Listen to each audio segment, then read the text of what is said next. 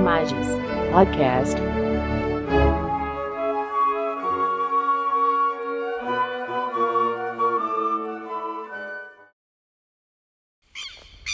Olá!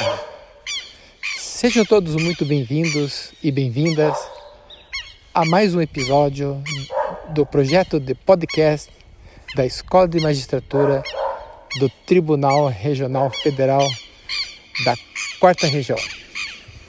Sou o desembargador Márcio Rocha, atual diretor da Escola de Magistratura, e nessa condição agradeço ao nosso entrevistado de hoje, o juiz federal Dr. Vicente de Paula Ataíde Júnior, que, em entrevista conduzida pelo juiz federal Anderson Furlan, nos falará sobre o direito no que toca à proteção dos animais. Trata-se de um podcast muito leve, um diálogo entre dois grandes especialistas do direito quanto à defesa dos animais em juízo. Bom podcast a todos.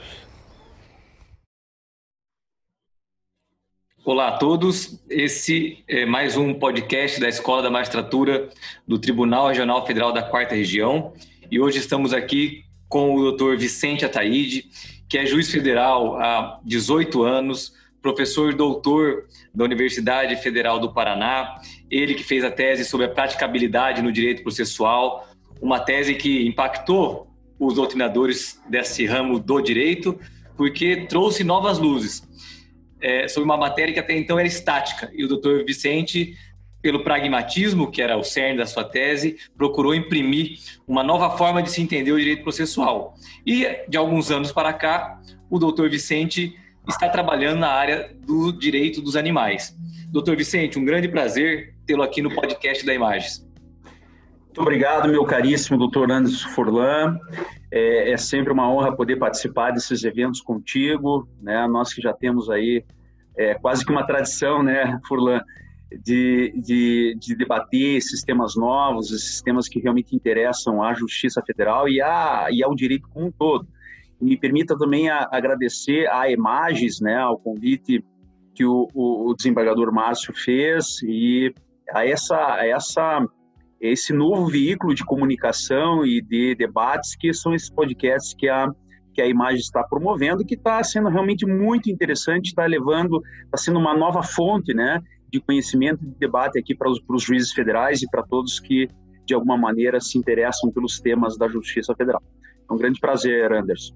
Muito legal. Vicente, você hoje é uma referência nacional nessa área do direito dos animais. Só que muitas pessoas, muitos colegas, muitos operadores do direito ainda têm um, certo preconceito. Eles, eles não entendem exatamente como que essa questão dos animais é tratada pelos tribunais.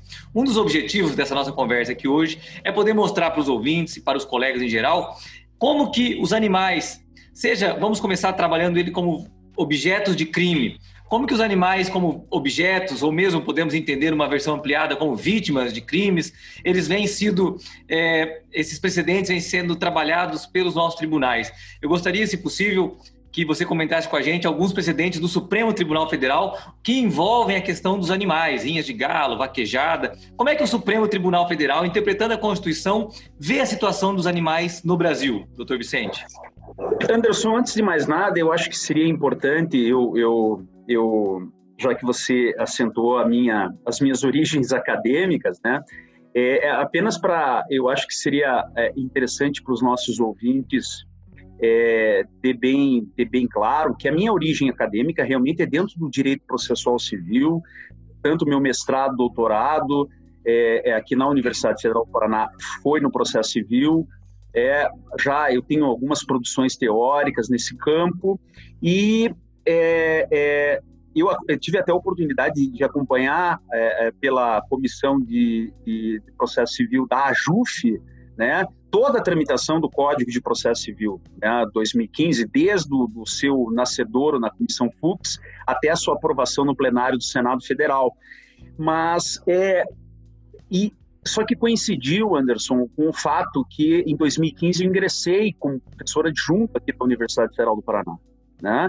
Foi para mim assim do ponto de vista acadêmico a minha maior conquista e ali você é, é no âmbito acadêmico você é, é constantemente é, é, conduzido a formar a, a, a, a, se inserir numa linha de pesquisa né, a criar uma linha de pesquisa, a abrir novas possibilidades acadêmicas de pesquisa. E foi nesse, nesse âmbito, veja, foi um pouco depois de eu ingressar é, no magistério superior público que eu conheci o direito animal. E, e digo para você, foi assim: é, eu era, é, como a maioria de, de todos nós, né, um absoluto ignorante no campo do direito animal, porque eu não. não é, é, eu sequer imaginava que existisse esse tipo de discussão, de pensar que animais podem eventualmente ser afirmados como titulares de direitos.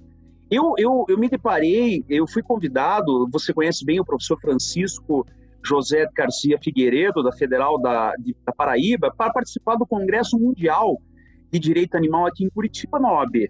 Você deve lembrar bem, foi uma organização excelente, a professora Daniele Teti, da PUC, que organizou, foi um, foi um, um congresso mundial excepcional, e eu fui ali como curioso, a convidado assim, olha, está em Curitiba, é um congresso mundial, vamos lá ver o que, que é que eles estão discutindo. E aí que eu me deparei, fiquei absolutamente surpreso com as discussões que não só no Brasil, mas no mundo são travadas. Ali tinha gente dos Estados Unidos, você tinha gente da, do Japão, é, muita gente interessada é, é em, em debater assuntos é, é, que realmente para mim era, era absolutamente curioso. Eu fiquei absolutamente perplexo com o nível de discussões. Só que essa curiosidade, Anderson, para quem está na academia, às vezes rende frutos.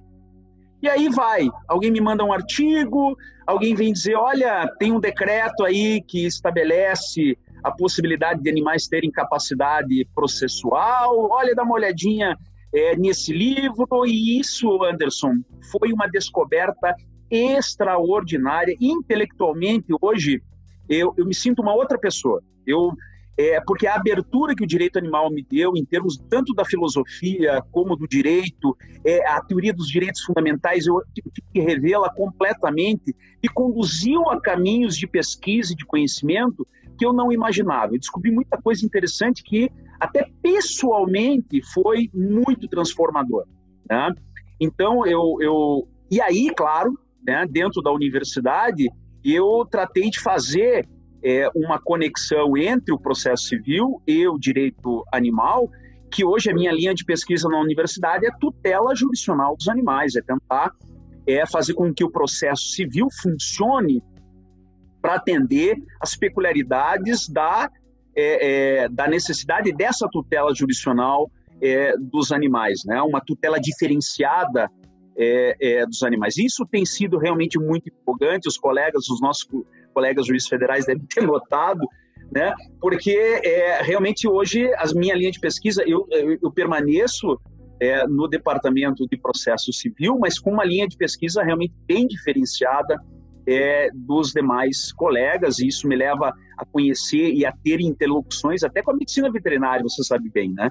Nós conhecemos muitos, muitos médicos veterinários, a gente tem que conversar com outros, essa interdisciplinariedade do direito animal, como do, de, de, de sorte o próprio direito ambiental, é, é, é, muito interessante, nos leva a caminhos realmente que eu nunca imaginei que pudesse que pudesse atrilhar. E eu acho interessante também, Fulano, que você compartilhasse as suas origens, porque você é anterior a mim no campo do direito animal.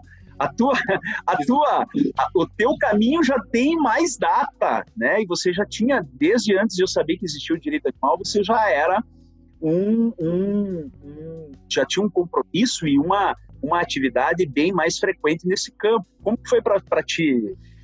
Vicente, até eu eu, eu, gostei de você ter lembrado desse congresso mundial, porque eu fui palestrante nesse evento mundial e teve uma doutrinadora sueca que me impressionou muito, que ela fez uma exposição belíssima sobre aquela época, isso já faz muitos anos, e não havia tantas informações ainda circulando na, na, internet. Ela fez uma exposição belíssima sobre como o direito dos animais é tratado em vários países do mundo. E eu tenho, se você estava mexendo nas minhas fotos, eu tenho várias fotos dos slides que ela mostrou naquela ocasião. Uma advogada sueca, que me impressionou muito e fico feliz de saber que você estava lá. Agora, só antes de você responder a pergunta sobre direitos dos animais, ou melhor, sobre como os tribunais têm visto essas questões envolvendo animais, Vicente, eu, os ouvintes devem saber que, para quem trabalha com a área dos direitos dos animais, acaba se apaixonando pelo tema. E há uma, uma classificação que os doutrinadores norte-americanos fazem, e eu não me lembro muito bem agora quem que elaborou essa classificação, mas eles dividem as pessoas que trabalham nessa área dos animais, ou que têm um apreço pela questão dos animais, entre os vincianos, os damascenos e os relutantes. Né? Os, 20, uhum. os, os vincianos são aqueles que, como Leonardo da Vinci, desde a mais tenra idade, eles já evitam maus tratos aos animais. Os damascenos são aqueles que algum dia, em algum momento da vida, eles têm uma, um vislumbre, algum, alguma situação em que eles se ganham uma consciência e começam a enxergar essa questão de maneira diferenciada. E tem os relutantes, aqueles que geralmente não têm nenhum apreço por essa matéria, mas vai sendo convencido através de argumentos racionais de que essa matéria é importante. E eu percebo pelas suas origens, como você está dizendo aqui, eu que sou teu amigo há muitos anos e, e percebi a tua, essa tua, esse teu envolvimento com essa questão dos animais, que você é um relutante, não é? Olha, eu, eu, eu acredito que eu, essa, essa classificação que você traz, é, é, pelo menos a, a, a, fonte que eu li foi no livro do Jaulas Vazias, do Tom Reagan. Tom Reagan né? É o, o filósofo americano, falecido em 2017, e eu também me perguntei, né, puxa vida, já que agora nós estamos aí nesta acompanhando esse movimento, né, eu, eu, eu me parece, eu me, eu me sinto mais um Damasceno. É mesmo? Porque, é porque eu, eu, eu fui, porque o Damasceno, ele é o, é o, é o, se eu bem me lembro, ele seria enquadrado como se fosse... São Paulo é, na escada de Damasco. São Paulo, Exatamente. Exatamente isso. Ou seja, acontece uma acontece uma, uma tem um acontecimento na vida que muda radicalmente a vida da pessoa. Para mim, esse congresso mundial que nós, é, é, que a gente se referiu no início e depois quando eu assisti, eu, é, teve dois, dois, dois fenômenos também acoplados a esse momento a leitura do livro Libertação Animal, do Peter Singer, que foi impactante, né? e a, o vídeo A Carne é Fraca, do Instituto Nina Rosa, né? Que é, é, tem disponível pela, pelo YouTube.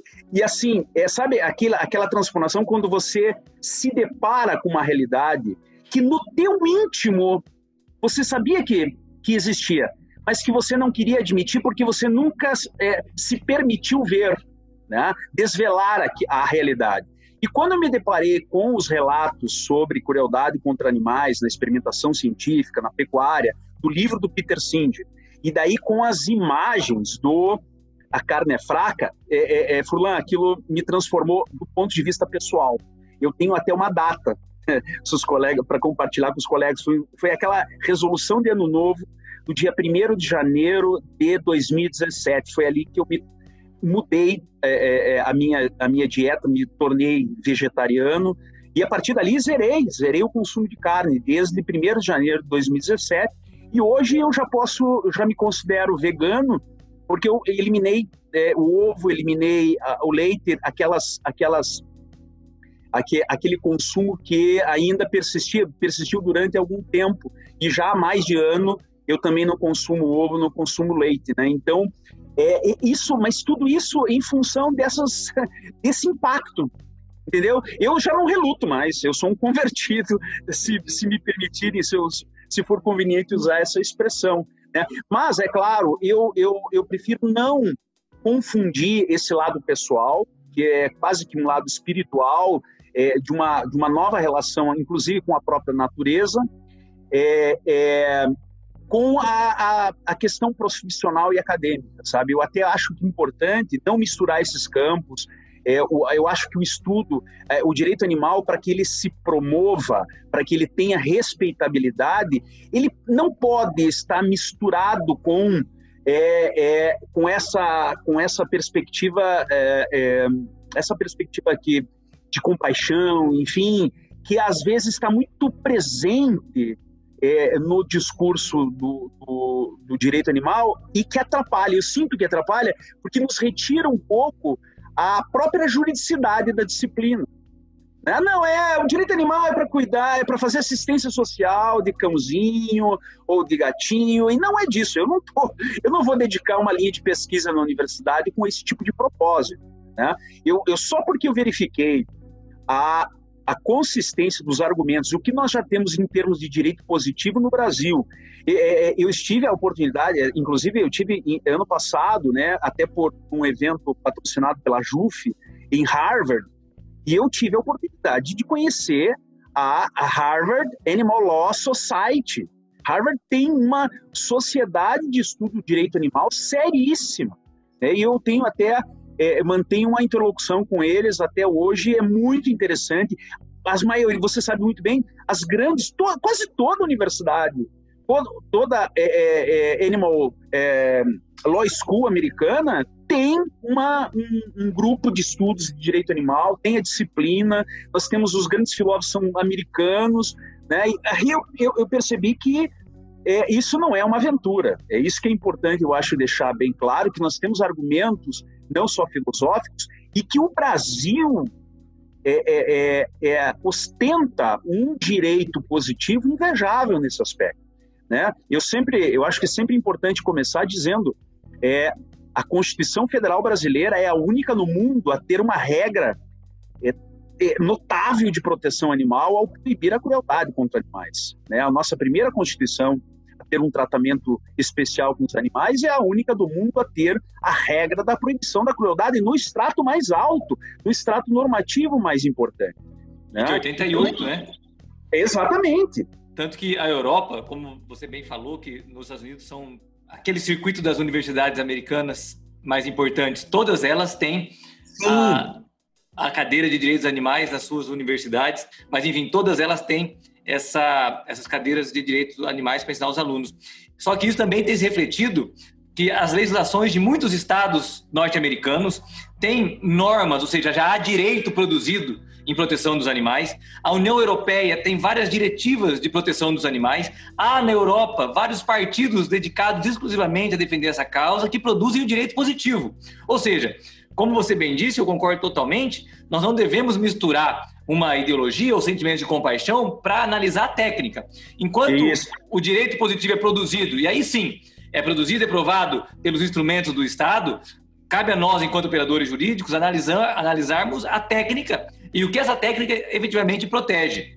Não é porque, por exemplo, que eu sou uma, eu trabalho na área fiscal e eu entendo que o, o, o, tributo, por exemplo, é uma cota do condomínio social, que eu vou deixar esse tipo de influência, que é o meu entendimento de mundo, acabar se imiscuindo na minha análise técnica das normas. Se eu achei que o Estado errou, eu vou dizer que o contribuinte não precisa pagar aquele, aquele tributo. E da mesma maneira, você, enquanto um técnico do, do direito processual, estudando direitos dos animais, também vai se é, abstrair dessas compaixões, sentimentos para analisar a norma, não é isso?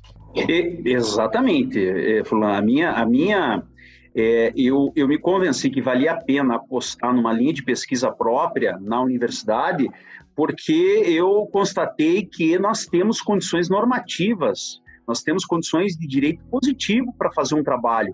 É, eu acho difícil produzir qualquer coisa no campo acadêmico direcionado, especialmente no processo civil, que é direcionado, tem uma direção mais, mais intensa para os próprios juízes, né? Para a gente falar assim, é, é tentar convencer juiz é, a respeito de uma tese que tem apenas respaldo no campo filosófico, sem ter nenhuma pegada ou tangenciar é, o ordenamento jurídico.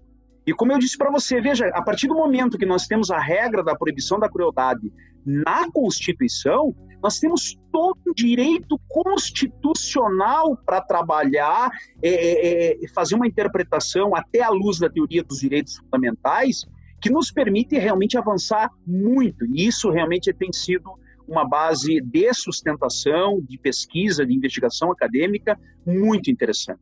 Né? Inequivocamente, esse é o nosso propósito.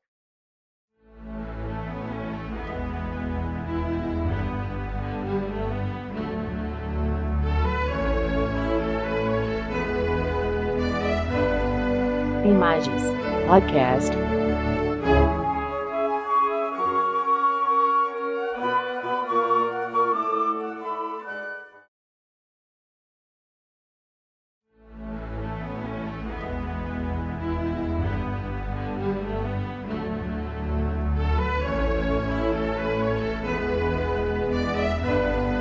Imagens Podcast.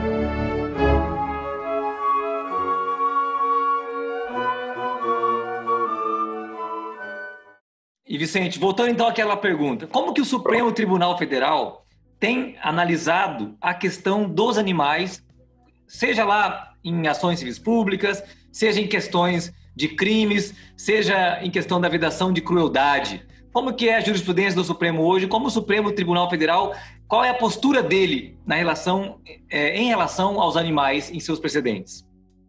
É, é bem interessante é, começar pelo Supremo, exatamente pela é, a, a, a, a ideia do comportamento da jurisdição constitucional né, frente à existência de uma regra constitucional é, que proíbe a crueldade contra animais.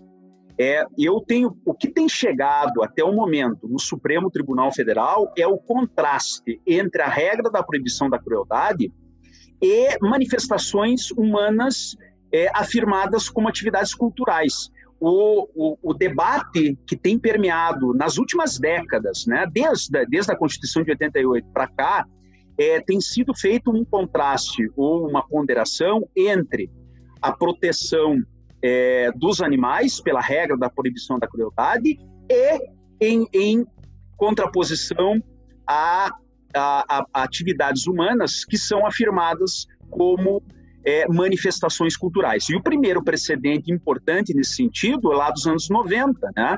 É a proibição da farra do boi, é, que foi chegou no Supremo Tribunal Federal por recurso extraordinário, uma vez que é, em Santa Catarina a Justiça Estadual, tanto em primeiro como em segundo grau, é, afirmaram que a farra do boi era uma manifestação cultural catarinense de origem açoriana que tinha que ser protegida e que prevalecia em relação à, à, à regra da proibição da crueldade. O Supremo, ainda que por maioria de votos, o, o ministro Maurício Correia foi o, foi, o, foi vencido nesse julgamento, mas é, foi a, o primeiro precedente importante destacando e, e, dizendo da prevalência da regra da proibição da crueldade sobre é, pretensos direitos humanos é, ligados a, a, a, manifestações culturais. Né? Proibição da farra do boi, que veio em 97. E a partir daí, nós tivemos outros precedentes no controle concentrado, já nos anos 2000, três ações diretas de inconstitucionalidade afirmaram, em anos diferentes, é, que as rinhas de galo, né, é, leis que tentavam regulamentar as rinhas de galo eram inconstitucionais porque as rinhas de galo é, são atividades cruéis, práticas cruéis contra animais e não poderiam de nenhuma forma é, é, é serem regulamentadas porque elas discrepavam é, dessa regra.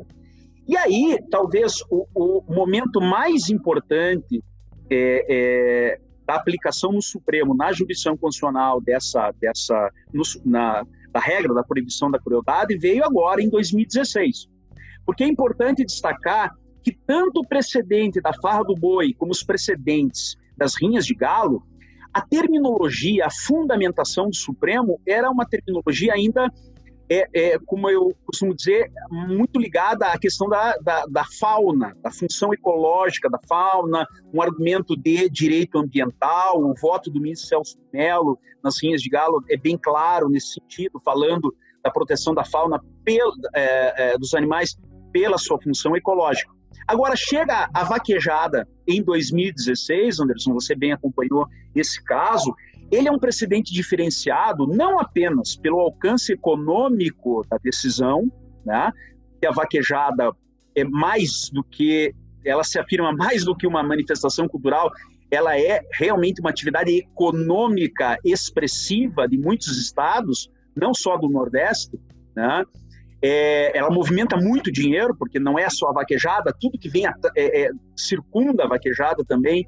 É, ela movimenta os shows, movimenta vendas, enfim, ela, ela é realmente uma ela tem uma importância econômica muito significativa, mas esse precedente é de 2016, o relator, o ministro Marco Aurélio, nós tivemos aí uma, uma votação apertada de 6 a 5, o destaque da ADIM da vaquejada é, é, é o vocabulário. que pela primeira vez o vocabulário do direito animal é, entra nos votos. Aquilo, esses debates mais atuais sobre a relação ambiental e a relação de proteção animal entra no, no debate do Supremo Tribunal Federal. O ministro Luiz Roberto Barroso fez um extraordinário voto, é, um, quase que por capítulos, ele, ele fez voto vista, ele organizou a, o seu voto falando das premissas filosóficas, fez um, um, todo uma história do direito animal, foi muito, é muito interessante, muito didático, e ele utiliza pela primeira vez a, as palavras, o vocabulário do direito animal, como, por exemplo, animais são seres sencientes, é, a regra da proibição da crueldade, ela não visa proteger a função ecológica dos animais, mas proteger os animais por si mesmos. O sofrimento animal é importante é, por si próprio, independentemente da função ecológica dos animais. A ministra Rosa Weber reconhece, lendo a Constituição, que os animais têm dignidade própria. O ministro Ricardo Lewandowski, a ministra Carmen Lúcia falam numa perspectiva biocêntrica do artigo 225. Ou seja, é um, é um, é um, é um divisor de águas esse precedente. Né? E ele, ao meu ver, Anderson, eu tenho dito assim, ele é, consolida o direito animal no Brasil. Se nós tivermos condições dogmáticas para falar em direito animal a partir da Constituição de 88, com a regra da proibição da crueldade, esse precedente de 2016 é que nos diz realmente nós temos nós temos um direito animal no Brasil separado inclusive do direito ambiental uma perspectiva é, é calcada na ideia de dignidade animal né? eu sei que ainda muitos resistem talvez pelas nossas origens kantianas né nossas origens culturais kantianas resistem a reconhecer que animais têm um valor próprio um valor intrínseco mas ninguém pode deixar de reconhecer que a Constituição fez uma valoração diferenciada desses, dos animais.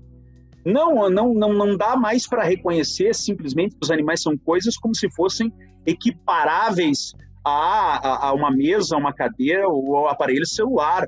É, a ciência dos animais está implicitamente reconhecida na Constituição quando ela proíbe a crueldade contra os animais. Então, esse precedente foi muito importante. E talvez, apenas para fechar esse bloco do, do Supremo, é, agora recentemente, ano passado, é, nós tivemos o precedente é, dos rituais religiosos utilizando animais. E muitos consideram que isso tenha sido um retrocesso, uma, uma, uma é, é, tenha saído da tendência jurisprudencial é, do Supremo em relação à regra da proibição da crueldade. Mas eu não considero assim, Anderson por uma simples razão. Eu fui lendo é, a, a, as peças desse processo, especialmente esse caso do, dos, da utilização de animais em rituais religiosos de matriz africana, ele é originado de recurso extraordinário assinado pelo Ministério Público do Rio Grande do Sul contra uma ação é, é, gaúcha, questionando um dispositivo de uma lei gaúcha que excepcionava da caracterização de maus tratos contra animais a utilização de animais em religiões de matriz africana. O dado que é muito importante que se diga que esse recurso extraordinário do Ministério Público Gaúcho se baseou apenas em dois fundamentos. Um fundamento de inconstitucionalidade é, formal, porque se alegava que só, é, essa, essa, esse dispositivo da Lei Gaúcha criou uma excludente de criminalidade do crime de maus tratos, e a lei estadual não poderia legislar sobre direito penal. Esse foi o primeiro fundamento. E o segundo fundamento de, de inconstitucionalidade material por violação do princípio da isonomia, afirmando que a lei só tratava das, das religiões de matriz africana e não tratava das demais religiões só foi isso que foi objeto do recurso. Não se recorreu é, alegando violação da regra da proibição da crueldade. Não foi isso, não foi objeto de debate. Muito embora alguns ministros, especialmente o ministro Alexandre de Moraes, tenha, é, é, eu, eu considero como obter dictum, é comentado que as práticas religiosas de matriz africana, como o candomblé, não praticam crueldade contra os animais, eles veneram, sacralizam os animais, mas isso foi óbvio dito. Porque a fundamentação, de ver, por exemplo, Faquin, ver Luiz Roberto Barroso, a fundamentação foi calcada em temas que não disseram respeito à regra da proibição da crueldade. Então, ali estava em jogo muito a questão da discriminação racial, da discriminação de, de religiões de matriz africana. Eu acho que esse foi realmente a preocupação maior do Supremo. E finalizando, nós tivemos agora é, também é, um precedentes também importantes, como os precedentes do Supremo que consideram constitucional as leis estaduais é, é, que proíbem a utilização de animais em testagens laboratoriais de cosméticos. Né? Isso o Supremo disse que os estados podem fazer essa proibição. Agora também está é, é vai ser vai ser levado a plenário até uma decisão do, do ministro Gilmar Mendes proibindo é, o abate, a morte, o sacrifício de animais que são resgatados em situação de maus tratos, né? também um precedente que é, ainda não tem uma decisão definitiva, mas o, o, a decisão monocrática do ministro Gilmar Mendes foi bem, foi bem, gerou bastante polêmica nesse aspecto. E, e nós estamos aguardando, né, era para ter sido julgado agora em novembro, mas acabou saindo de pauta, as ações de diretas de inconstitucionalidade contra a emenda 96, né, que foi o efeito backlash contra o julgamento é, da vaquejada de 2016. A emenda 96 de 2017 acrescentou um parágrafo sétimo no artigo 225 para tentar, é, é, de alguma forma, é, é, é, legalizar ou constitucionalizar a vaquejada, o rodeio e outras atividades afins. Né? Então, isso também vai ser objeto de decisões, já com a nova composição é, do Supremo, é, com o novo ministro, no lugar do, do, do ministro Celso de Mello, e vamos, vamos esperar para ver. Mas, enfim, resumindo, o que o Supremo tem até o momento, basicamente, é um enfrentamento da questão de atividades culturais versus regra da proibição da crueldade. O que eu acho importante é, é o momento se levar, isso é algo que a sociedade, a advocacia, os grupos, o movimento tem que ver, em que momento as atividades cruéis que permeiam a pecuária, a pesca, também vão ser levadas ao controle é, de constitucionalidade no Supremo. É, isso realmente vai ser um momento muito significativo. Eu acho que nós temos condições, é, pelo menos, de começar a é, é, impedir né, aquelas práticas que a, a pecuária ainda mantém, que são atividades que a própria medicina veterinária afirma como atividades que não se justificam pela sua crueldade, como é, cortar é, a, a debicagem de galinhas, é, a, a, podar o, a cauda de porcos sem, sem anestesia, né? É, é, retirar dentes, fazer uma, a, o próprio foie gras, a produção do foie gras, alimentação forçada de aves. É, existe uma série de atividades que permeiam a pecuária e a pesca que precisam ser cotejadas com a regra da proibição da crueldade. O Supremo ainda não foi convidado a fazer esse controle.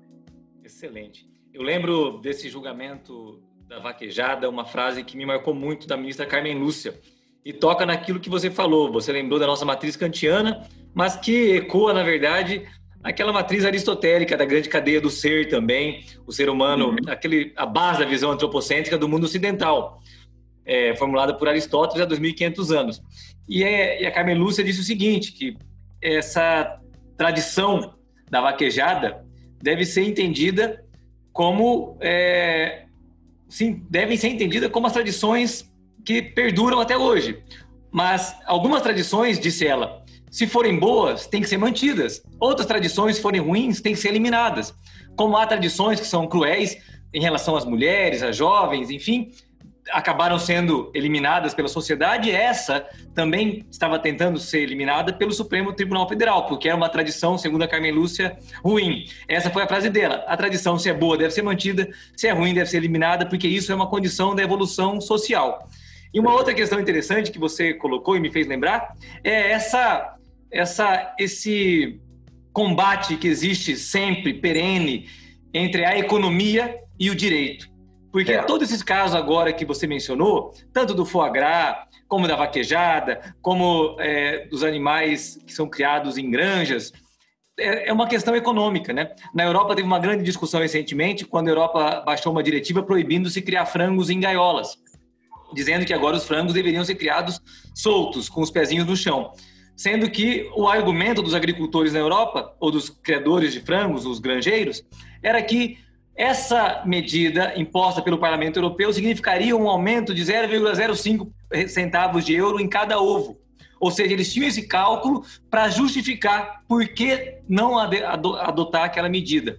E uma outra questão também que eu lembrei do foie gras, que é uma questão econômica, claro. Por que, que se mantém o foie gras? Porque muita gente ganha dinheiro com o fígado inchado do ganso.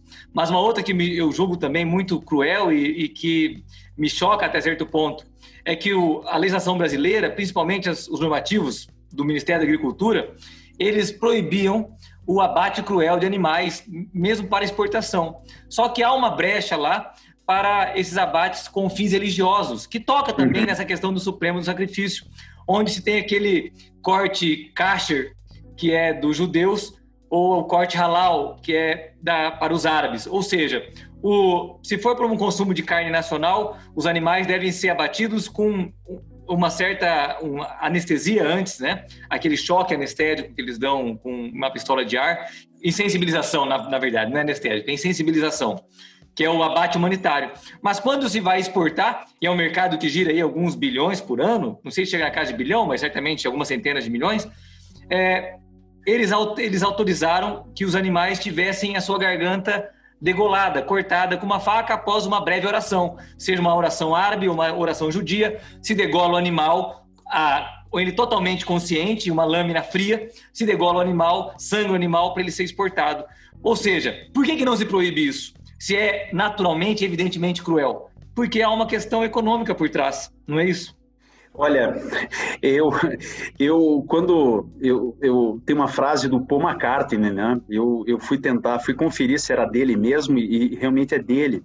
Quando ele, ele disse assim, se todos os matadouros tivessem paredes de vidro, todos nós é, pararíamos de comer carne.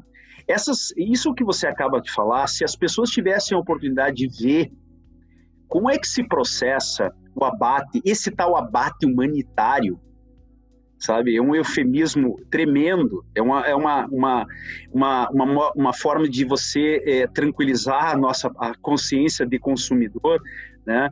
Mas se todos tivessem a oportunidade de ver como é que realmente esses animais é, são submetidos nessa, nesse momento ao abate, e nesse abate halal e, e caixa não, não é diferente, é, eu, sei, eu tenho certeza que todos é, iriam pensar, ou fazer um, pelo menos uma reflexão, que eu, me parece uma reflexão ética necessária sobre os seus hábitos é, de consumo. Por isso que eu recomendo a todos, tem no YouTube a carne é fraca do Instituto Nina Rosa. Não é, não é chocante, não é algo que, que puxa vida, que é, foi feito para chocar, mas que são, eles explicam exatamente todo como é que se dá todo esse processo e é importante realmente se deparar.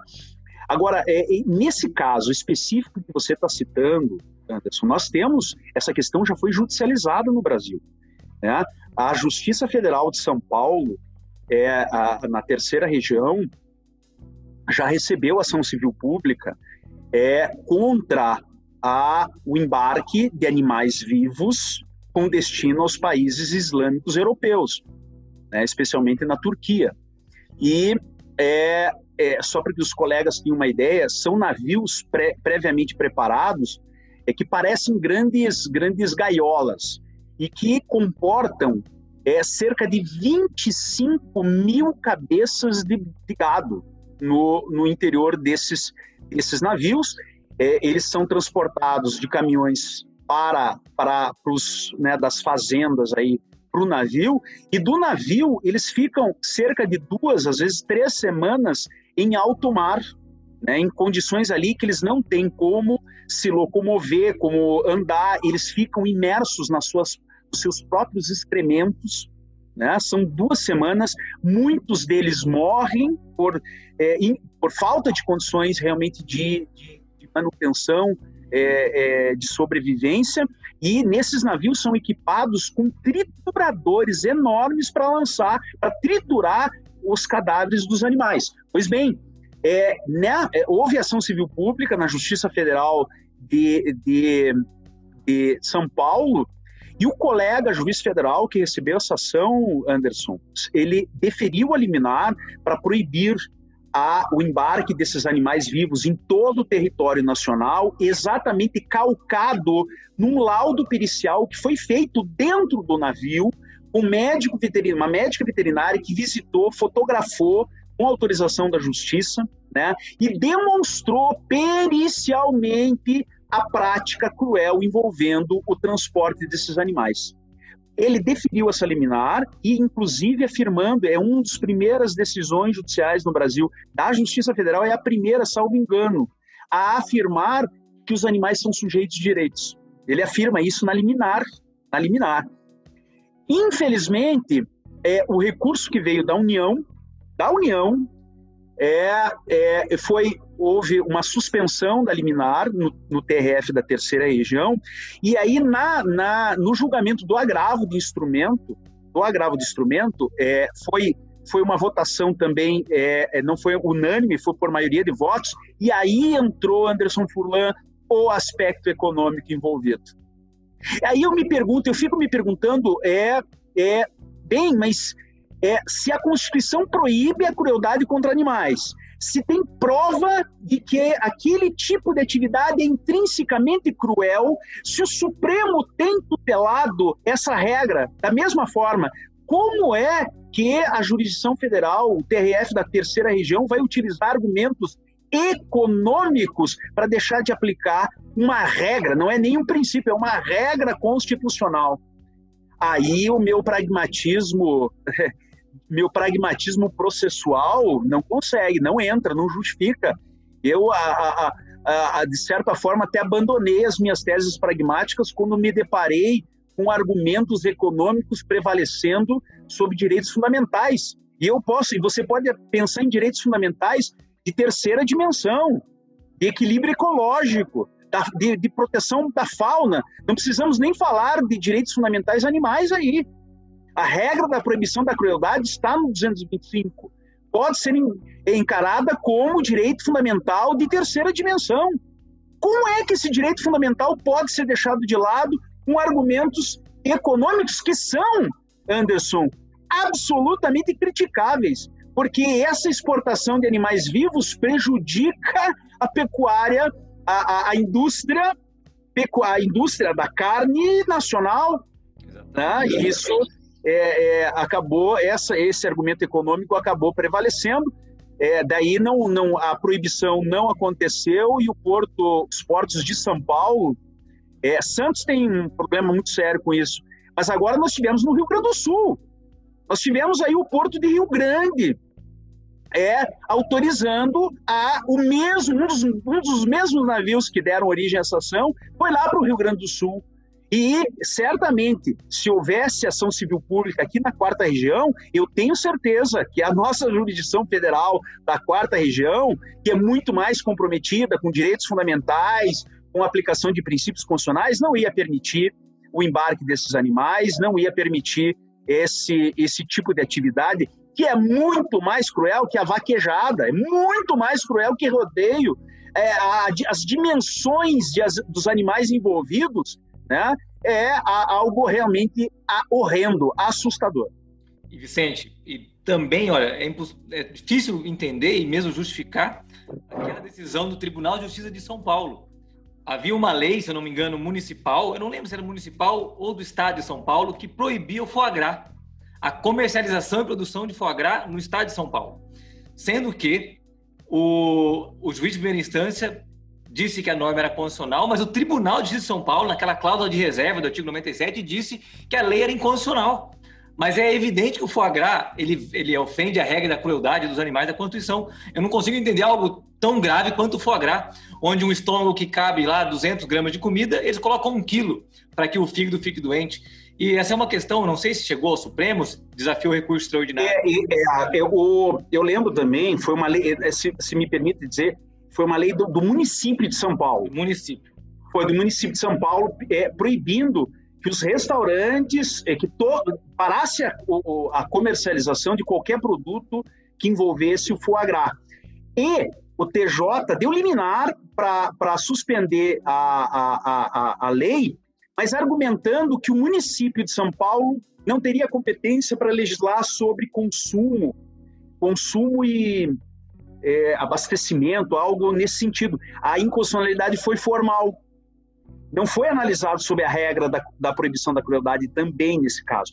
E eu tenho é, quase, eu, não, eu só não posso te dizer se isso já foi julgado no Supremo, mas que houve recurso extraordinário para, para o Supremo Tribunal Federal. Eu, se eu não me engano, não, há, não houve ainda decisão definitiva a respeito desse caso. Mas aí Aí, é, sabe... É, Questão de competência que... concorrente é, privativa da é, União, né?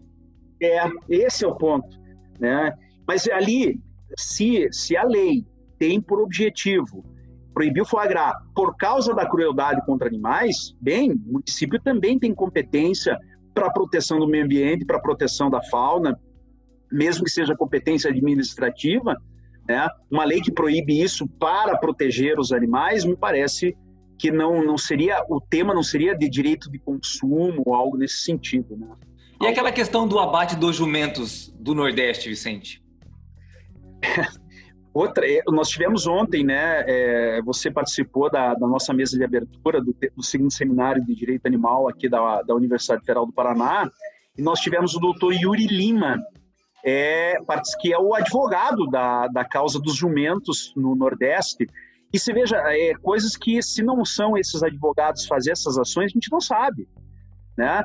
É, a, os jumentos sendo abatidos no Nordeste, em especial na Bahia, para exportação não da carne de jumento para a China, mas de uma glândula que o jumento, de um produto que eles extraem da pele do jumento, é, tem até um nome chinês que eu agora eu não vou lembrar o produto da medicina tradicional chinesa que utiliza esse tipo é, é esse tipo de substância extraído é, da epiderme dos jumentos. Veja só, não é a carne.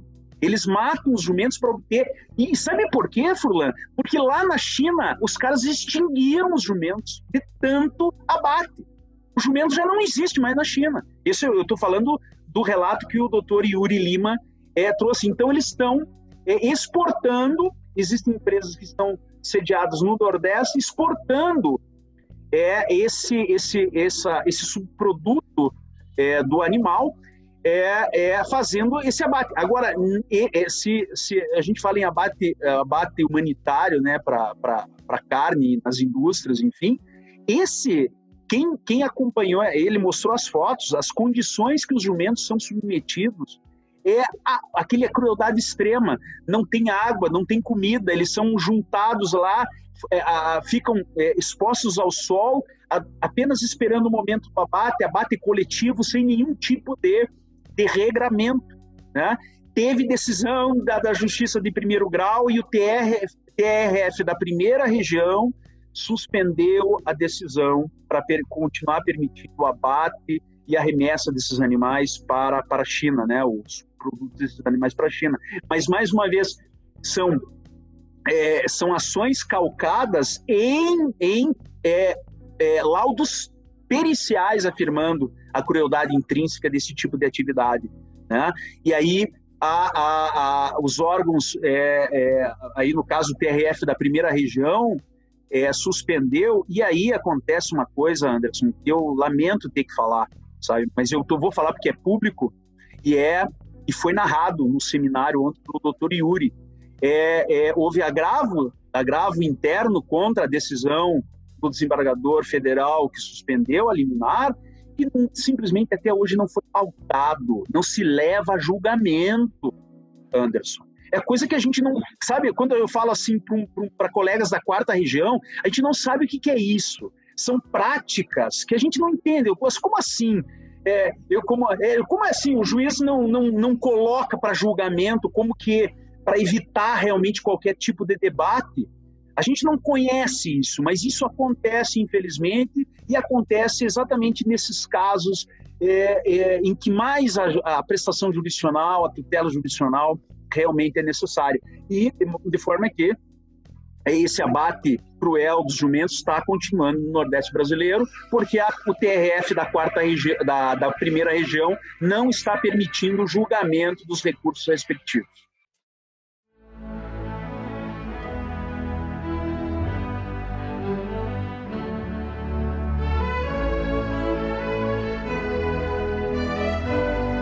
Imagens.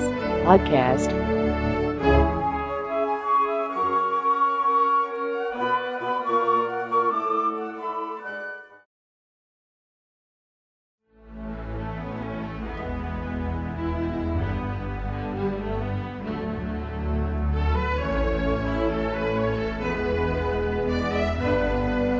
Imagens. Podcast.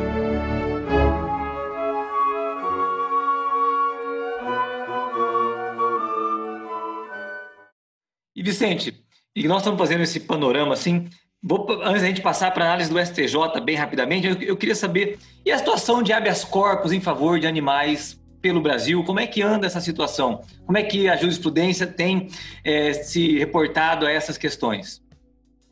É, o primeiro habeas corpus é, é né, que nós temos notícia de 2005 é, foi o habeas corpus da chimpanzé suíça, né, lá no, em Salvador. É, o Ministério Público é, da Bahia, capitaneado pelo, pelo, pelo doutor Heron é, Gordilho, que é conhecido na área do direito animal, foi o meu orientador, inclusive, no pós-doutorado em direito animal que eu fiz na Universidade Federal da Bahia. Ele e um grupo, é, não só ele, o, o, outros promotores, é, muitos, muitos professores, estudantes, é, impetraram esse habeas corpus para liberar a chimpanzé suíça do, do zoológico de Salvador, porque ela estava numa situação já de maus tratos, de problemas psicológicos em função do confinamento, né? E a ideia era liberá-la do, do, do zoológico para que ela fosse para um refúgio ecológico e tivesse condições de sociabilidade ou de, de alguma forma de reintegração na natureza. É, o, que, o que marcou esse habeas corpus é que ele foi impetrado e foi para uma vara criminal de Salvador e o juiz admitiu o habeas corpus. Só que ele não deu a liminar. Ele foi, é, intimou, notificou a autoridade impetrada, o diretor do zoológico, para se manifestar. E por razões até hoje é, não bem compreendidas, nesse ínterim, a chimpanzé suíça é, faleceu no zoológico. Né? E aí o, o, juiz ele não pôde analisar o mérito do habeas corpus, mas ele sinalizou, é uma decisão histórica, publicada inclusive, citada até no estrangeiro, no direito comparado, como o primeiro precedente a admitir o habeas corpus como forma de proteção de direitos animais, direito de liberdade, pelo menos em relação aos grandes primatas. E esse habeas corpus da chimpanzé suíça inspirou outra, outros habeas corpus na Argentina. E na Argentina, que é citado o caso do, da chimpanzé suíça, é, é, é, nós tivemos habeas corpus deferidos para é, outros primatas, orangotango, outra chimpanzé, que foram é, é, é são para uma elefanta também, né? É aqui no Brasil, daí não sei se da uma elefanta argentina. Da Argentina também. É, também. os animais, exatamente. A Argentina deferiu esses não sei se por ser terra de, de Eugênio Raul Zaffaroni, que além de um grande penalista, também tem obras é, ressaltando é, mais um campo filosófico, mas que são é, obra é uma obra fundamental é, é, para reconhecendo também os direitos animais, né? E, e lá foi deferido e, e, uma, eu sei que um dos, dos habeas corpus que foi deferido na Argentina trouxe uma das chimpanzés aqui para o Brasil, para um santuário é, ecológico brasileiro. E, e, esses, essas iniciativas desses habeas corpus ganharam até notícias é, internacionais. E mais recentemente, é, nós tivemos é, a, em São Paulo a tentativa de impetração de habeas corpus em alguns casos, que não foram admitidos pela justiça. No entanto, agora, muito mais recente, esse ano ainda, de 2020, o TJ de São Paulo deferiu de ofício habeas corpus para liberar um cavalo que seria estava é, preso num regime sanitário é, é, diferenciado, né? Quando ficou comprovado que ele não tinha perigo de contaminação, era uma doença, enfim, e que ficou provado que ele não tinha realmente essa, essa, essa, essa problemática sanitária, foi dado habeas corpus de ofício num recurso, é, discutindo a questão do animal, o Tribunal de Justiça de, é, eles não falaram habeas corpus, falaram é, é, equiparado habeas corpus. Deferimos uma ordem equiparada habeas corpus para liberar o cavalo e que ele, ele pudesse voltar lá para o seu para sua fazenda, enfim, para o local, saindo dessa desta é, desse regime especial. Eu acho que ainda, Furlan, é, ainda foi muito tímida a utilização do habeas corpus, a gente tem um diagnóstico um pouco mais amplo dessa possibilidade. É, uma das possibilidades que eu, que eu estou vendo aí, que está vem sendo cogitado, é utilizar o habeas corpus para permitir cães, cães de estimação frequentem praias. Muitas, muitos municípios proíbem expressamente que os cães vão, é, é, que as pessoas levem seus cães domésticos aí para a praia, né? É com um argumento de saúde pública que na maioria das vezes não se sustenta, como se o cão fosse o grande responsável pela poluição das praias, ou o cão que é vacinado, castrado, que tem toda um, a sua sanidade garantida, não ter o acesso à praia com os seus com seus é, é, tutores, né, já se cogita a impetração é, de habeas corpus nesse sentido. Né? Ainda não vi aparecer, mas é, é, eu acho que ainda há um campo de exploração para o habeas corpus na jurisprudência nacional. Muito interessante. Não temos nada no STJ e no STF que eu saiba até o momento. Muito interessante. Vicente, eu vi há um tempo atrás um, uma, um voto e uma emenda em um acordo proferido pelo o relatado e esse voto feito pelo ministro Humberto Martins, em que ele falava da situação e da sensibilidade de cães e gatos, não é isso? Como que o STJ tem trabalhado a questão dos animais? É esse precedente que você acabou de citar, é o primeiro grande precedente do STJ de 2009, do ministro Humberto Martins, em que é, uma cidade de Minas Gerais para fazer controle de natalidade de cães e gatos, ele simplesmente matava, fazia o extermínio coletivo desses, desses cães, especialmente de cães, usando gás asfixiante. E é, nós não tínhamos até então, em 2009, a lei de 2017, agora, que proíbe né, o extermínio de animais como forma de controle populacional.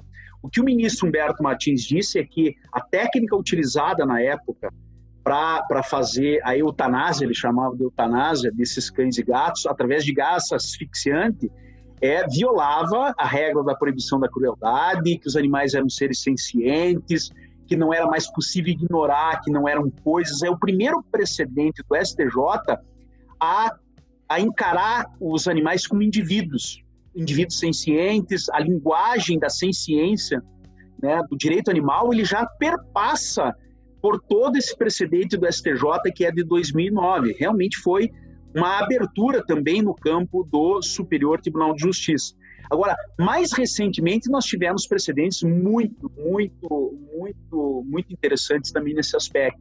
Assim, rapidamente, nós tivemos, é, de 2019, um precedente, é 2019 e 2018, é, relatado pelo ministro Luiz é, Felipe Salomão, foi por maioria de votos, que foi o precedente que reconheceu, e eu digo legitimou, as chamadas famílias multiespécie, né?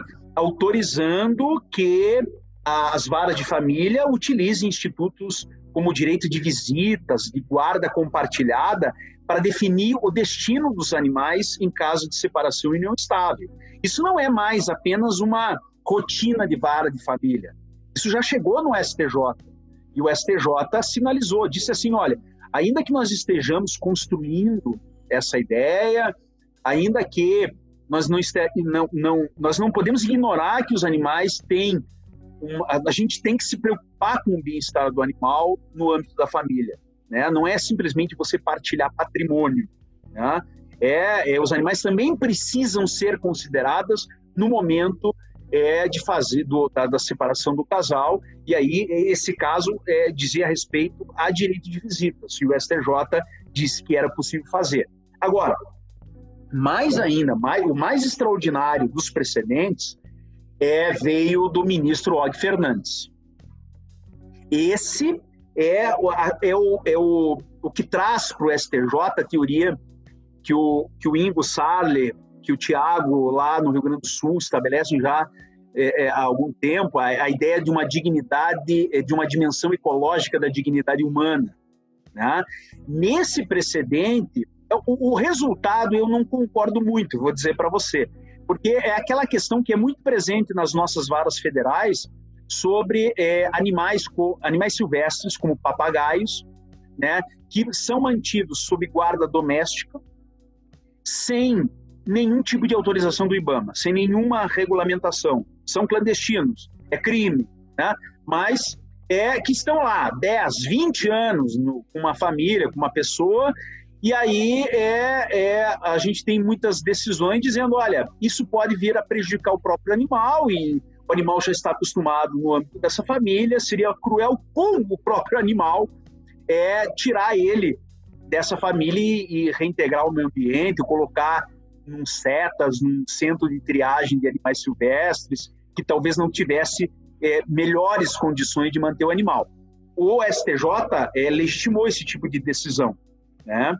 muito embora ignorando um trabalho que é feito atualmente que demonstra que mesmo esses animais que ficam um longo tempo em, em famílias, quando eles são reintegrados, é com um período de adaptação com outros animais, eles conseguem readquirir os seus hábitos naturais, o seu comportamento natural, inclusive procriação, inclusive tem experiências muito significativas. Não é ainda é universalizado isso, né? mas é, é, nós temos experiências muito importantes demonstrando que, essa, que o princípio da primazia da liberdade natural é, dos animais silvestres, artigo 25, parágrafo 1 da Lei dos Crimes Ambientais, ela tem sua razão de ser.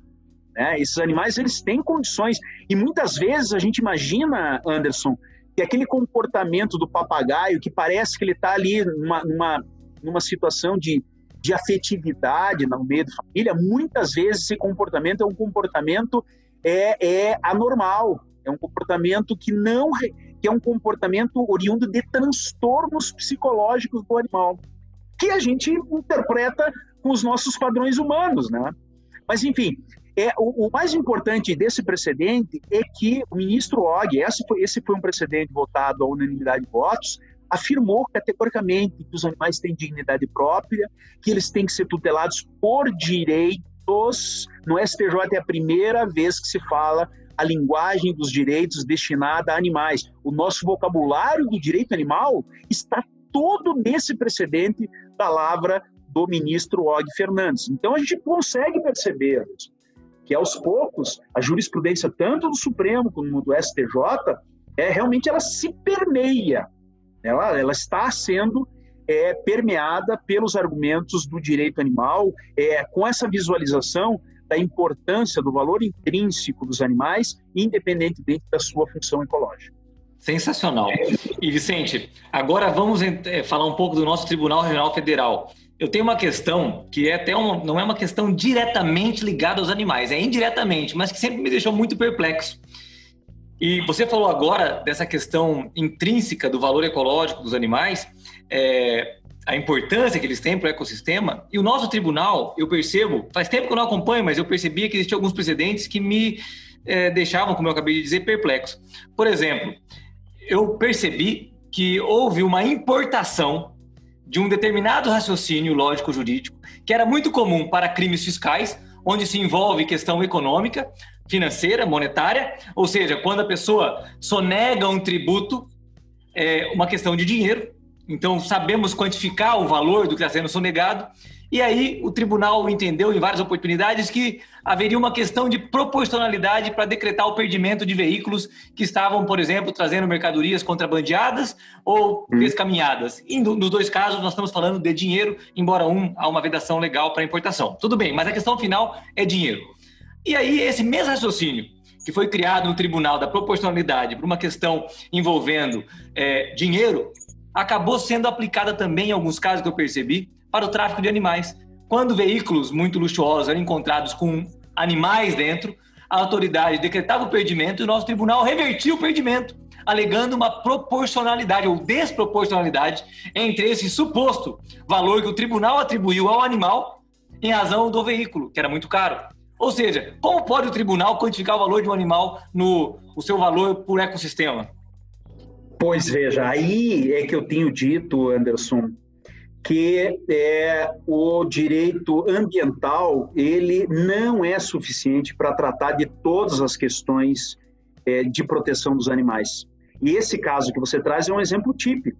Porque se você encara apenas a questão, essa é questão do tráfico, sob o ponto de vista ecológico, né, é a mesma coisa que a aplicação do princípio da insignificância para os crimes ambientais. Né? Ah, bom, se o bem jurídico é, é, penalmente tutelado, que é o meio ambiente, não chega a ser afetado no seu equilíbrio, porque o cara pescou uma meia dúzia de peixes no período do defeso, bem, então não há crime. Né? Não há crime porque pescar dois, três peixes no, no período proibido não afeta o equilíbrio ambiental. Quando não se percebe, quando se não se coloca é, em jogo que o direito animal também já revela, a partir da Constituição, que os animais, cada animal individualmente considerado, tem um valor próprio, um valor intrínseco, uma dignidade individual que não pode ser ignorada. Os animais são importantes, isso é partir da nossa Constituição, são importantes não apenas pela sua função ecológica. Cada animal desse submetido ao tráfico de, animal, eh, de animais, ele tem um sofrimento individual que não é só físico, é um sofrimento psicológico, de angústia, de terror, né? É que pode gerar, se esses animais ainda continuarem vivos, é, transtornos psicológicos que são catalogados pela ciência da medicina veterinária. Então, em casos como esse, por isso que temos que sempre sustentar, sempre sustentar, que nos crimes contra a fauna não é possível, não há insignificância nos crimes contra a fauna, como não pode haver insignificância é nessas situações tributárias que você bem que você bem citou, porque se trata de vulneração da dignidade individual dos animais, do seu valor intrínseco, da sua ciência, da, de se saber que esses animais são submetidos à crueldade que é interditada pela Constituição. E para que a gente reverta esse, esse pensamento, Anderson, que me parece ainda que é, precisa levar, começar a levar em consideração também os aportes que o direito animal traz e que a filosofia, né, a filosofia pós-humanista já nos possibilita, é, é, nós precisamos realmente trazer o direito animal para dentro da nossa jurisprudência. Porque esses casos são reveladores que o direito ambiental sozinho ele é insuficiente para a compreensão é, é, dos nossos deveres de proteção dos animais considerados em si mesmos, independentemente da sua função ecológica. Eu, eu, eu coloco mais um dado aqui, talvez é, apenas é, é, é, é, talvez que tenha alguma conexão, alguns precedentes que eu tenho que eu tenho visto, é, por exemplo, aproveitando essa, essa matéria, dispensando a presença de médico veterinário em pet shop.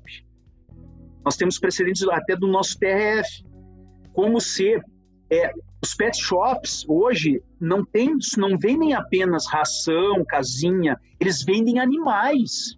Eles fazem, é, eles fazem é, serviços de tosa, de banho, e são catalogados. Eu mesmo tenho, acompanho vários casos de animais que voltam do pet shop é, é, feridos, mutilados. Nós temos o caso Boss, que nós temos acompanhado, ontem foi, foi relatado no nosso seminário, aí do Rio Grande do lá do Rio Grande do Sul, é, é do, do, do Boss, um, um shih tzu, um, um cão, que foi, foi levado para o pet shop para fazer banho e tosa e voltou com o maxilar, com o maxilar quebrado.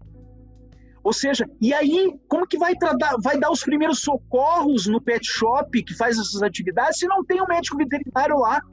Ou seja, se desconsidera que há necessidade de um tratamento, de levar em consideração o interesse do animal envolvido.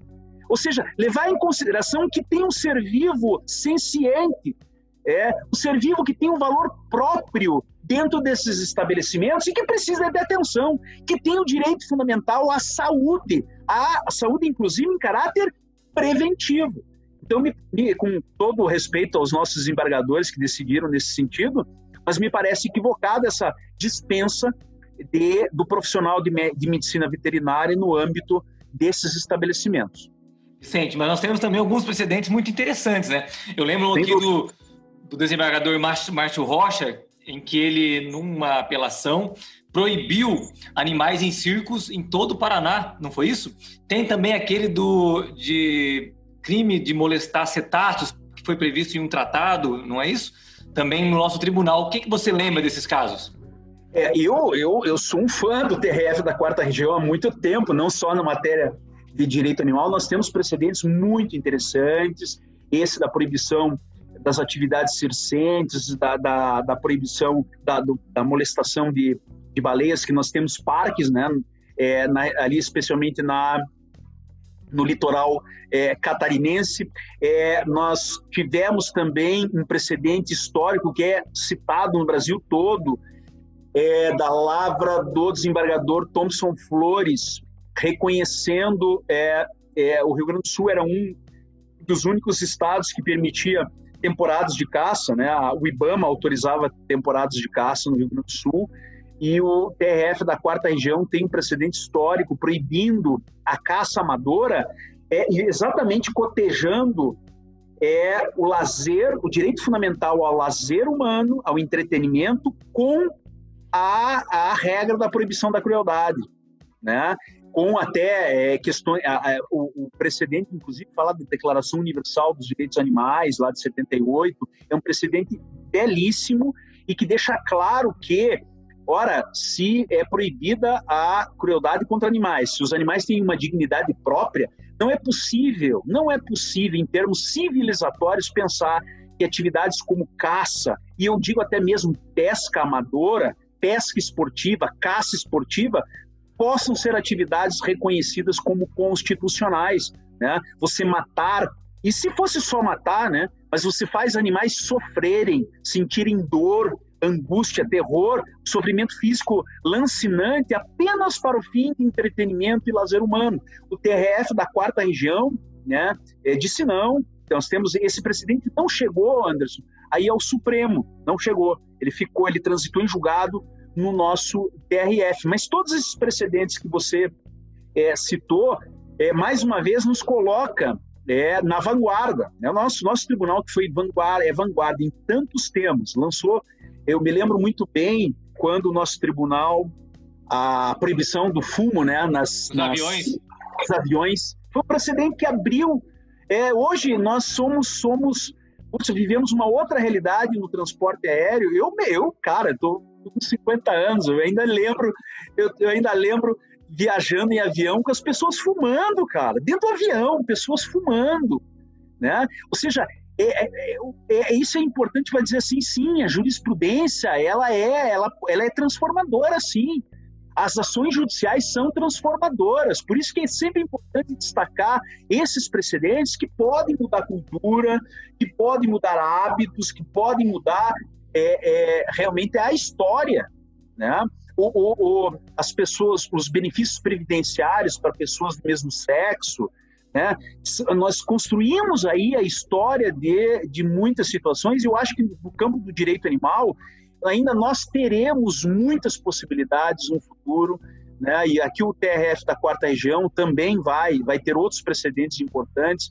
Nós já sabemos que os nossos desembargadores são bem abertos a essas, a essas vanguardas, ao reconhecimento através de argumentos jurídicos é, é, realmente consistentes, é que existem mil possibilidades, que muitas questões precisam realmente ser interditadas em função é, da sua crueldade, da sua violência, da vulneração da própria personalidade ou da própria rigidez da nossa fauna, dos nossos animais. Eu tenho confiança nisso, André. Muito legal, Vicente. Olha só, aí nós podemos ficar conversando aqui mais umas duas horas sobre esse assunto que eu sou apaixonado por ele, assim como você e tantas outras pessoas um assunto que nos faz nos tornar os seres humanos melhores, né? Porque quando a gente quer o bem, né, e faz o bem e reconhece a dignidade dos nossos condôminos, dos seres partilham conosco esse grande condomínio planetário, certamente nos torna seres humanos melhores.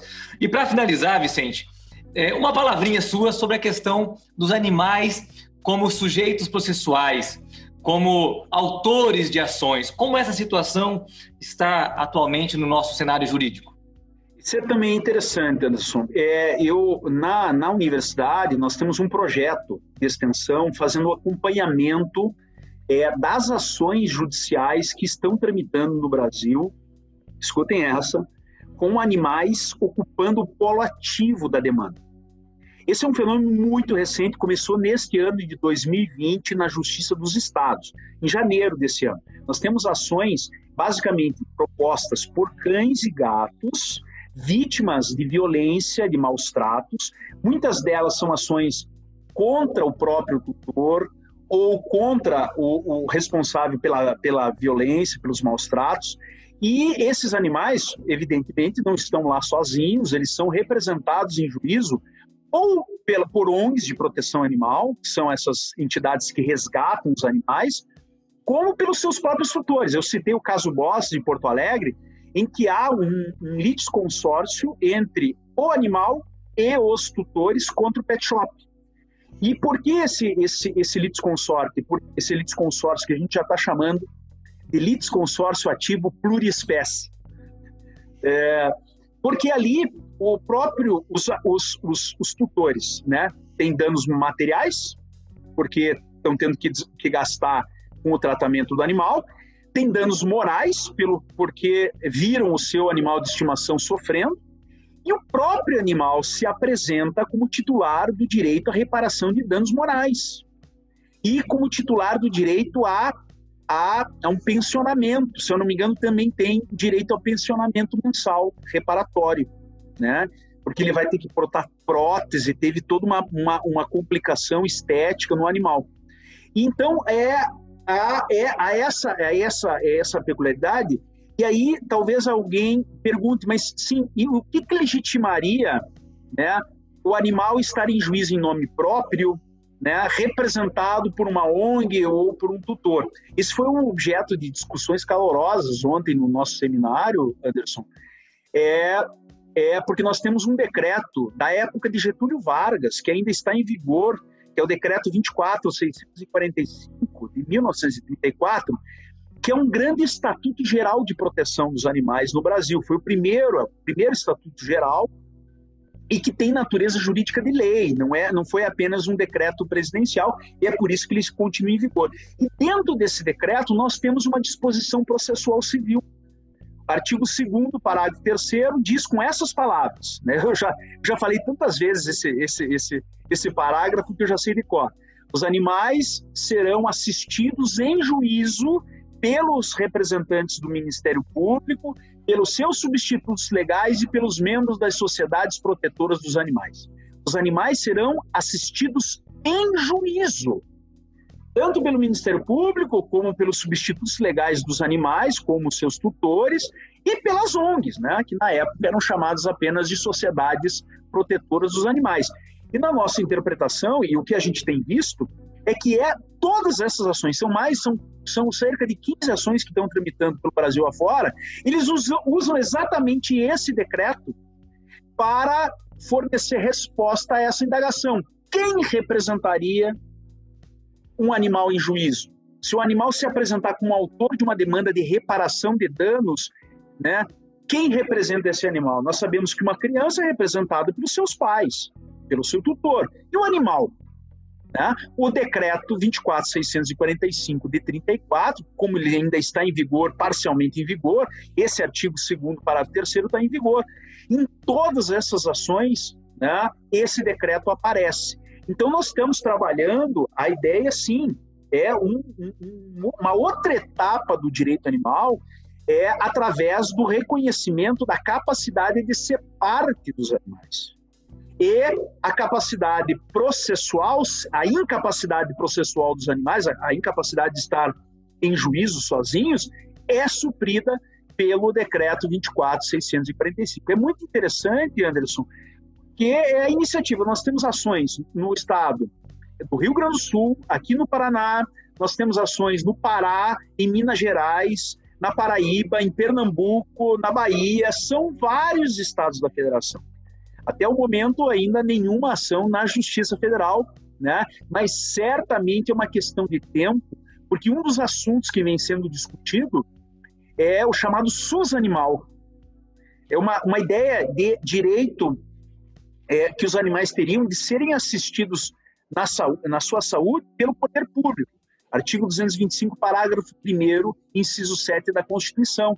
E de maneira que quando a família, por exemplo, não tem condições de tratar o animal, o animal é um animal abandonado, é, talvez o poder público tenha né, esse dever constitucional de atendimento médico.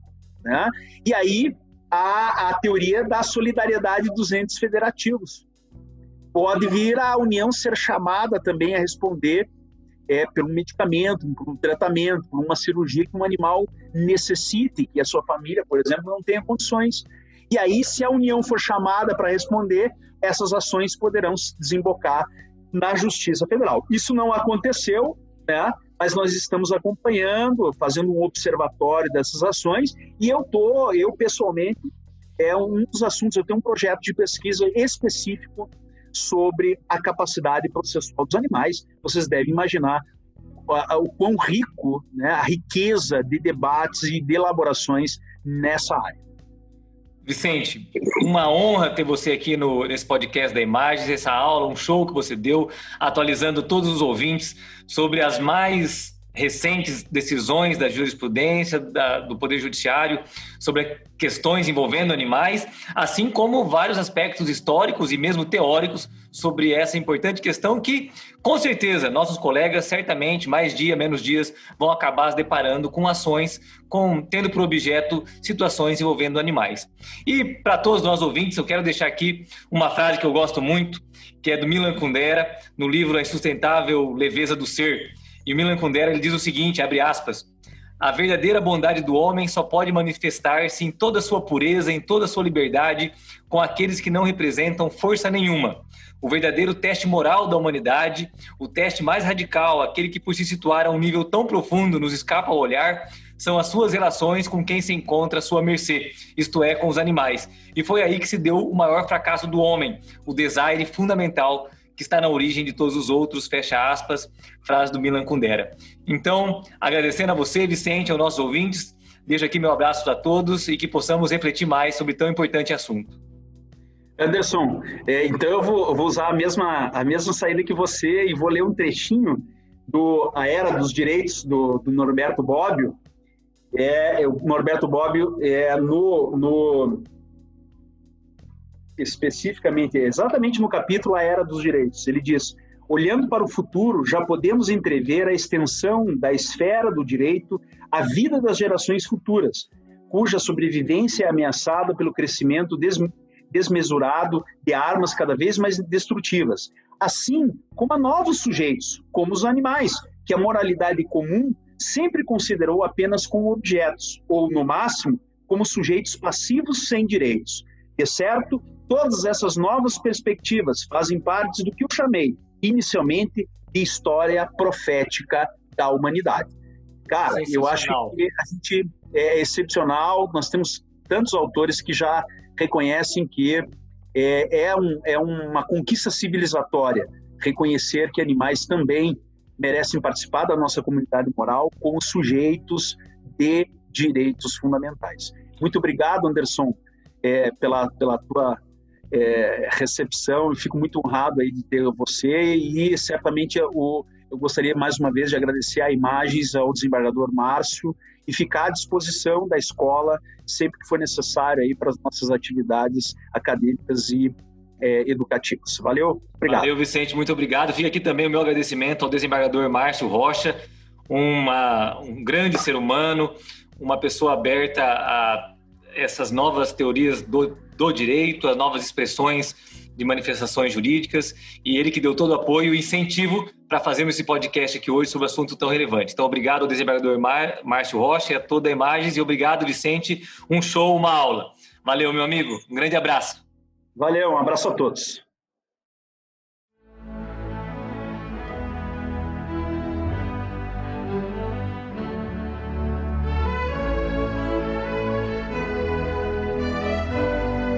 Imagens Podcast